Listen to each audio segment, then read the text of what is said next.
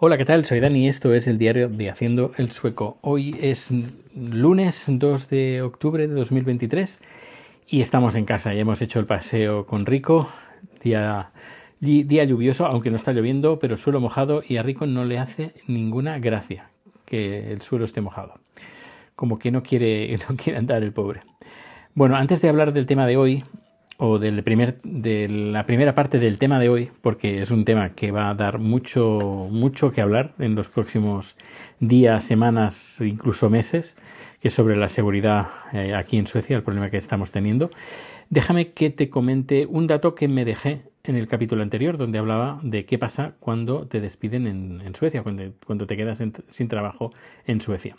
Pues bien, aparte de todos los requisitos pues, que la empresa tiene que, que seguir, hay uno, uno que me dejé, ya digo, importante, y es que cuando tú te vas, bueno, no cuando tú te vas, no, cuando te echan, y el motivo del, de ese despido es porque no tienen dinero o porque tu posición no es necesaria, pues eh, tienes nueve, bueno, ellos tienen, ¿cómo lo diría?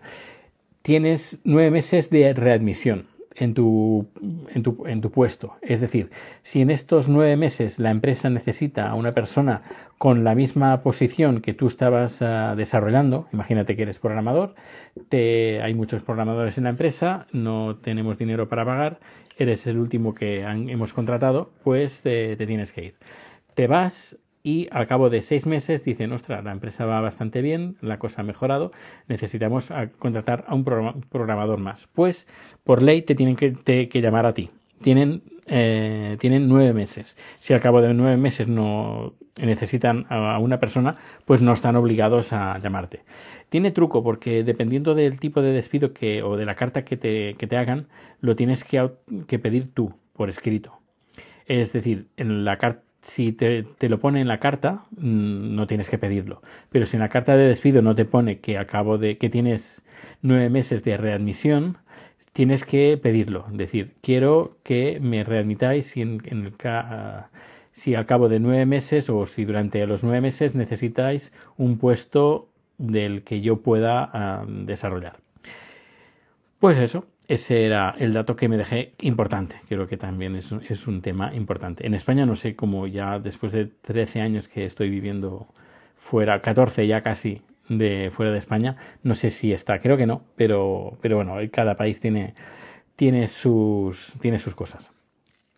Eh, sobre el tema de la seguridad que estamos, el problema de seguridad que estamos sufriendo aquí en Suecia. Suecia, perdón, ya no sé ni qué hablar. Es que entonces he ido al gimnasio y estoy así un poquito, un poquito alterado. Bueno, pues hace, hace un año, más o menos, un año y algo, eh, tuvimos elecciones generales, autonómicas y municipales y, ganó la derecha junto con la extrema derecha. Eh, una de sus campañas, como te puedes imaginar, era el tema de la seguridad. Y no les faltaba razón, porque hemos tenido pues un gran historial de tiroteos, sobre todo al sur de Suecia, en Malmo, pero en el igualmente como en el resto del país, pero especialmente en Malmo, sobre todo en grupos traficantes de drogas, sobre todo. Seguramente te habrás enterado que el, el hijo de la, o bueno, el hijastro de la alcaldesa de Marbella estaba metido en tráficos de drogas con la mafia eh, una de las mafias más violentas que tenemos aquí en Suecia y mandaban droga pues desde, desde Marbella a Suecia a través de, del hijastro y de su marido. Pues bueno, la extrema derecha y la derecha hicieron una campaña, una eh, hablando pues de que habría que poner más policías, etcétera, etcétera. Pues ha pasado un año y la cosa no es que haya mejorado, sino todo lo contrario, ha empeorado bastante. Los tiroteos son cada vez más constantes, eh, incluso ponen bombas. La última bomba se la pusieron hace unos días en Uppsala, donde murió una persona que no tenía nada que ver con, este ajuste de cuentas. He estado leyendo también estos últimos días pues que estos nuevos Em, caciques de la mafia aquí pues no se, no se cortan para nada en mostrar pues todo el dinero que están ganando con coches de lujo, etcétera, etcétera.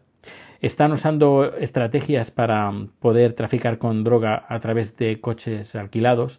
Lo que hacen es, eh, aquí puedes alquilar un coche desde una, una aplicación, tienes una creo que Volvo lo tiene, una aplicación de Volvo, y pues la, una persona lo que hace es alquilar eh, un coche, pone ahí la droga, luego mm, al cabo de, un, por, una hora, por ejemplo, alquila el coche por una, hora, carga el coche con la droga y luego la siguiente persona recoge ese coche con la droga ahí dentro y ya pues ha hecho la, el intercambio.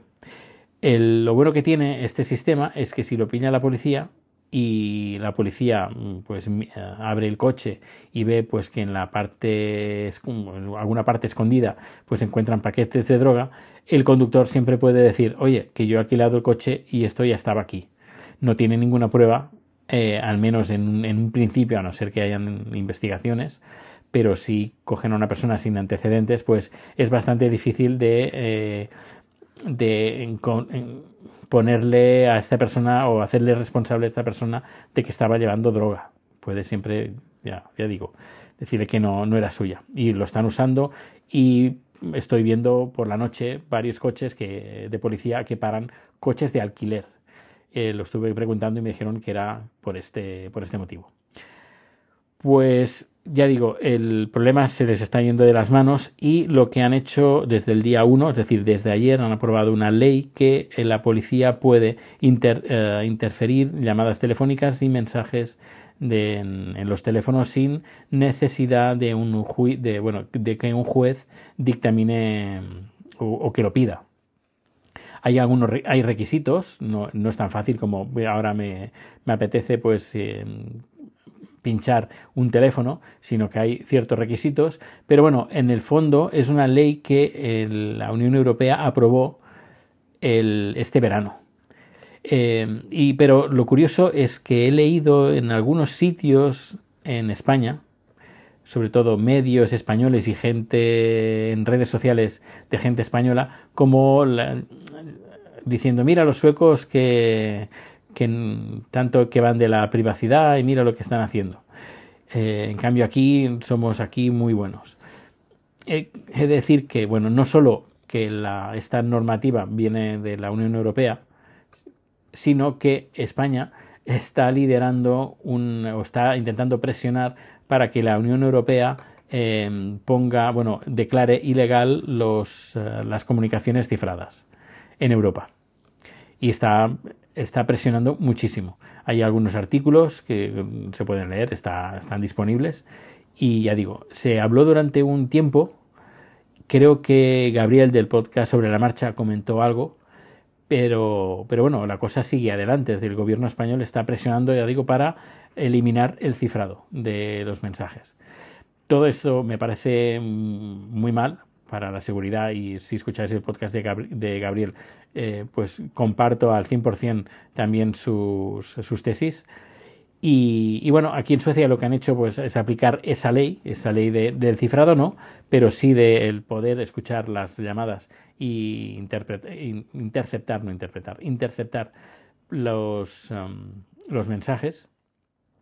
Con algún añadido que ya me enteraré porque digo, la policía sueca está desbordada. Lo que sí que también están hablando y están intentando que aprobar una ley para que el, ejército pueda ayudar a la policía a hacer sus investigaciones y a detener a, los traficantes y a estos terroristas y estos asesinos que tenemos aquí campando a sus anchas.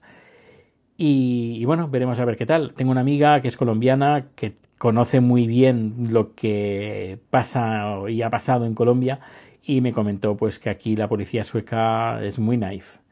Le falta, le, falta un hervor y va a ser complicado de que, tal como está la policía, puedan llevar esto a buen recaudo. Veremos a ver. Ya te iré contando aquí en el podcast a ver qué es lo que pasa en los siguientes días, semanas o incluso meses, pero la cosa está complicada. A nivel de seguridad está muy complicado. Y, bueno, pues, pues nada, hasta ahí, hasta aquí el capítulo de hoy. Muchísimas gracias por acompañarme. Nos escuchamos o nos vemos muy pronto. Hasta luego.